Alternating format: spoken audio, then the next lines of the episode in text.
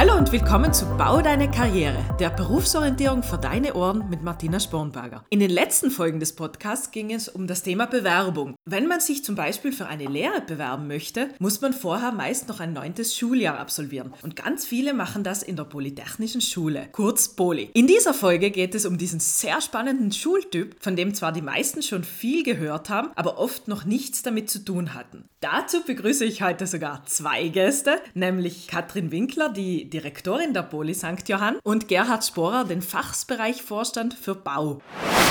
Katrin Gerhard, man weiß sehr viel über weiterführende Schulen, aber nur wenig über die Poli und wenn, dann sind es leider oft Klischees. Meine erste Frage an euch ist deshalb, was ist denn eigentlich eine polytechnische Schule und wofür gibt es denn die?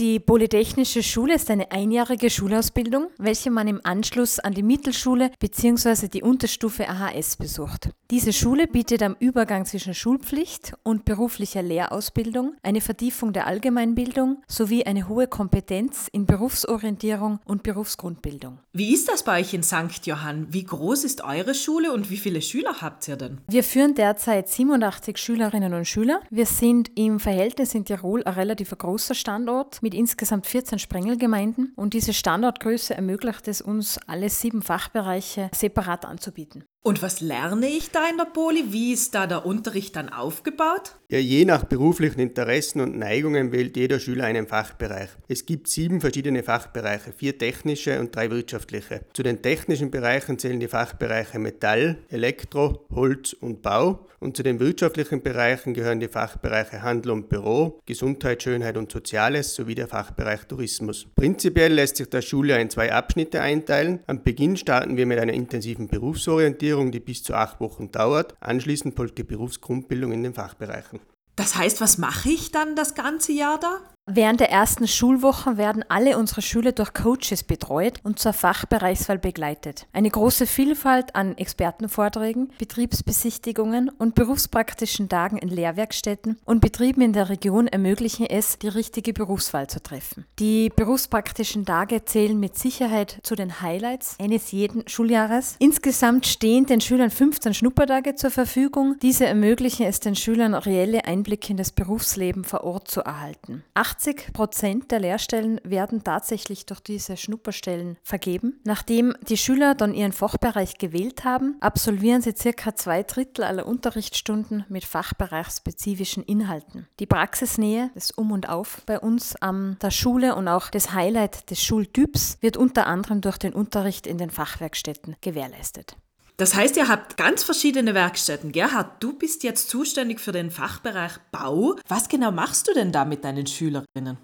Ja, Martina, also insgesamt haben die Schüler 15 von 32 Unterrichtsstunden in dem von ihnen gewählten Fachbereich. Beim Fachbereich Bau sind, es, sind das zum Beispiel die Fächer technisches Zeichnen mit AutoCAD, naturwissenschaftliche Grundlagen, angewandte Informatik, Fachkunde und das Herzstück die Fachpraxis mit den Schwerpunkten Mauern, Malen und Fliesenlegen. Jetzt möchte ich mit euch auf die verschiedenen Vorurteile eingehen, die übers Poli so kursieren. Ich lese euch ein paar Klischees vor, die ich aus verschiedenen polykritischen Artikeln und Stimmen zusammengesammelt habe und ihr sagt mir bitte einfach jeweils, was ihr darüber denkt. Das erste Klischee oder das erste Vorurteil ist, das Poli ist eine Restschule, da gehen nur Schüler und Schülerinnen hin, die sonst nichts gefunden haben. Ja, ich finde, der Begriff Restschule ist mehr als überholt. Die Polytechnische Schule präsentiert sich aufgrund jahrelanger Schulentwicklung und Modernisierungen als Bindeglied zwischen Schule und Wirtschaft. Das nächste Klischee wäre, im Poli gibt es nur sehr schlechte und faule Schülerinnen und Schüler. Ja, dem können wir aufgrund unserer jahrelangen Erfahrung sicherlich nicht zustimmen. Aufgrund der selbstgewählten Entscheidung des individuellen Fachbereiches sind unsere Schüler sehr motiviert, was sich in unserer jährlichen Erfolgsstatistik widerspiegelt. Letztes Jahr hatten wir zum Beispiel 35% gute und ausgezeichnete Erfolge zu verzeichnen, worauf wir sehr stolz sind. Das das dritte Klischee, das ich gefunden habe, ist, Schülerinnen und Schüler der Poli schließen das Jahr oft negativ oder gar nicht ab und werden danach arbeitslos. Unsere Drop-out-Rate während eines Schuljahrs ist mit Sicherheit niedriger, als es zum Beispiel an einer weiterführenden höheren Schule der Fall ist. Dies begründet sich damit, dass unsere Schüler durch die Schnuppertage in ständigem Kontakt mit den lehrlingsausbildenden Betrieben stehen und somit ihr persönliches Ziel, ihre persönliche Traumlehrstelle nie aus den Augen verlieren. Die Lehrstellensituation in unserer Region ist nach wie vor hervorragend. Somit kann jeder Schüler aus einem breiten und sehr attraktiven Lehrstellenangebot wählen. Letztes Schuljahr hatten 98 95 Prozent unserer Absolventen einen zugesicherten Lehrplatz. Das vorletzte Klischee lautet, Firmen wollen lieber Absolventen und Absolventinnen von weiterführenden Schulen als Poli-Absolventinnen und Absolventen. Ja, diese Aussage können wir auch nicht teilen. Die Firmen und Unternehmen aus den Bezirken Kitzbühel und Kufstein unterstützen unsere Unterrichtsarbeit, wodurch die Ausbildungsqualität unserer Schüler in der Praxis gewährleistet ist. Durch den ständigen Kontakt der Schüler mit den Firmen im Rahmen der berufspraktischen Tage sind unsere Schüler mit Sicherheit gern gesehene Lehrlinge. Außerdem werden unsere Schüler in den praxisorientierten Fachgegenständen bestmöglich auf einen reibungslosen Übergang in das Berufsleben vorbereitet.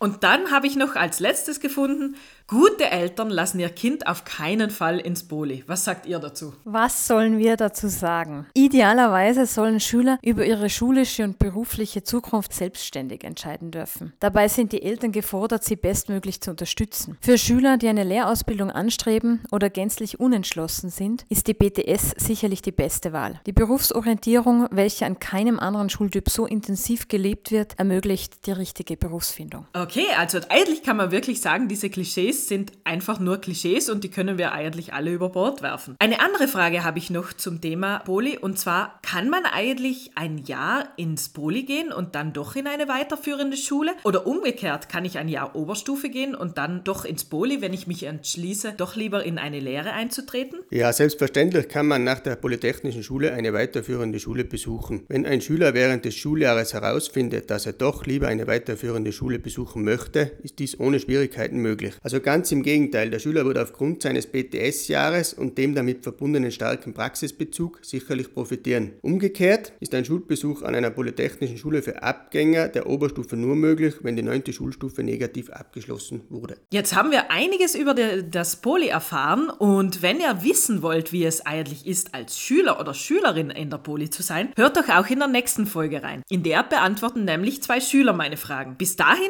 alles Gute auf eurem Berufsorientierungsweg.